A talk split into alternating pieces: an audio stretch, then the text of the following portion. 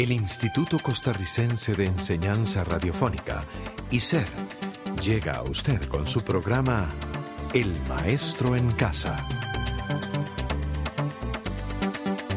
El Maestro en Casa, un programa educativo a su servicio.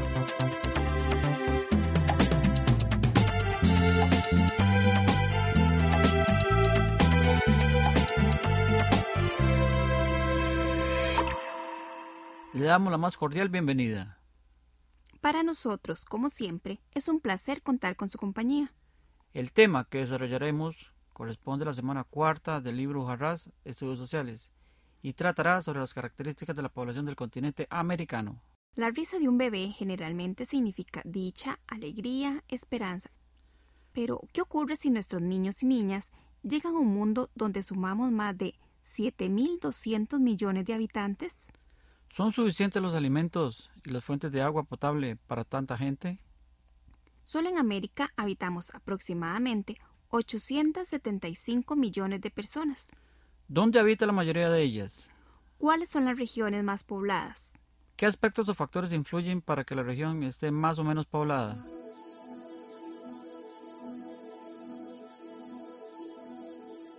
En el continente americano la distribución de la población es muy desigual. Es decir, algunas regiones están superpobladas, mientras que otras están prácticamente deshabitadas. Entre las regiones más despobladas de América están, por ejemplo, el norte de Canadá, donde predominan los bosques de taiga. Asimismo, el sur de Chile y Argentina, cuyos territorios se caracterizan por ser extremadamente fríos y despoblados. ¿Qué le parece si nos trasladamos hasta uno de esos lugares deshabitados? El bosque frío al norte de América, formado por robustos árboles de hojas perennes o permanentes, como el pino, el cedro y el abeto, es prácticamente una región deshabitada. Son pocas las personas que viven ahí. Unos cuantos cazadores interrumpen el silencio y la soledad del bosque, en el que únicamente se escucha el correr del viento entre los follajes de los árboles y el graznido o chillido de algún animal. Dispersas chozas se pueden apreciar entre los claros del bosque, las que sirven de refugio ocasional a los cazadores. También es posible encontrar en esas despobladas regiones boscosas a los trabajadores que se dedican a la explotación maderera y de la que se deriva una de las industrias más importantes como es la fabricación de papel.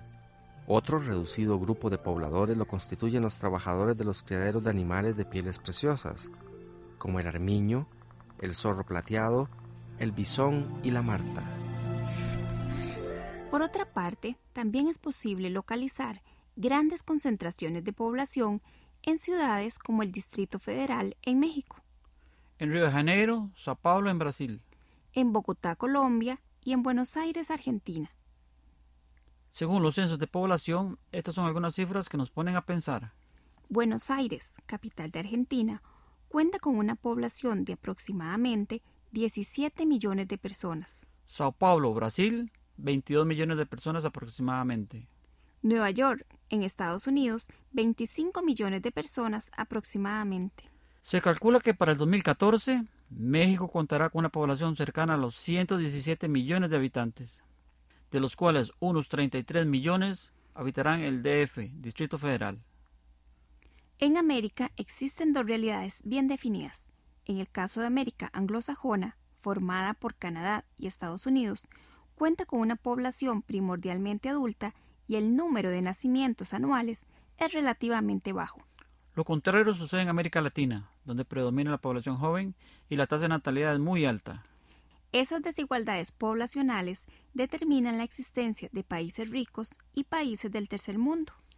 Más que por cantidad de habitantes, las diferencias socioeconómicas entre los países son producto, entre otros factores, de un pésimo repartimiento de la riqueza.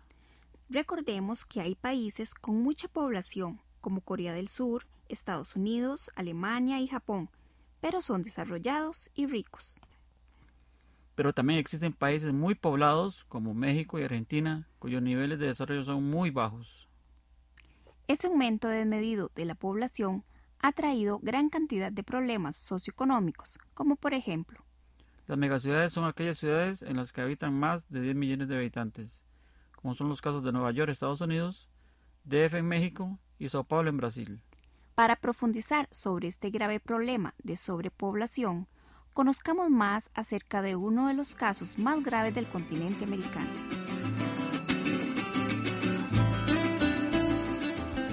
El Distrito Federal es la capital de la República Mexicana fundada en el año de 1325 por los mexicas.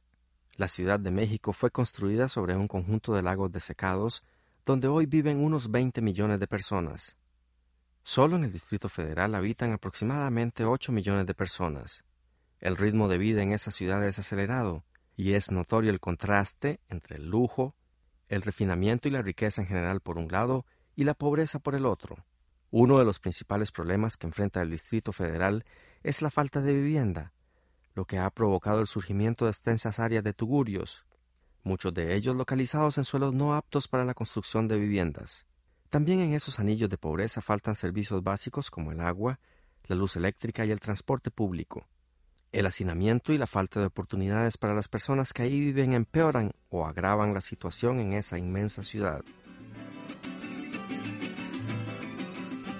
La expansión de esas enormes ciudades ha hecho que se ocupe terrenos que son aptos para la agricultura y la ganadería. Imaginemos las consecuencias que traería el urbanizar tierras fértiles, las que deberían ser dedicadas a la agricultura. El hacinamiento de personas ha originado los anillos de pobreza o tugurios, con todas las consecuencias que se derivan tales como falta de agua potable, luz, la aparición de enfermedades y la inseguridad ciudadana. Pésimo tratamiento de aguas negras, escasos medios de transporte público y drogas. Dentro del estudio de la población tenemos las pirámides de población o pirámides demográficas. Es un gráfico que brinda información de la población de un lugar. En ella se representa la composición, edad, sexo, entre otros datos. Existen tres tipos de pirámides de población. La pirámide estable, donde la natalidad y mortalidad son constantes en periodo de tiempo largo. Luego tenemos la pirámide progresiva. En este modelo de pirámide se observa una base muy ancha y una cima muy angosta. Es típica de poblaciones en las que la natalidad y la mortalidad son altas y crecen a un ritmo muy rápido. Por último, tenemos la pirámide regresiva, en la que la base de la pirámide es más pequeña que en los escalones siguientes. La pirámide adquiere esta forma en poblaciones cuya natalidad ha descendido y es baja, generando un envejecimiento de la población. Ante dicho panorama de la población de América, nos podemos preguntar, ¿podrán subsistir adecuadamente las generaciones venideras? Los americanos seremos capaces de transformar la historia demográfica que impera hasta ahora. ¿Será posible que todos los habitantes de América contemos con alimento, agua potable, salud, vivienda y una educación adecuada? Con esas interrogantes ponemos punto final al programa de hoy. Preguntas que estamos seguros nos pondrán a reflexionar. Hasta luego y muchas gracias por su atención.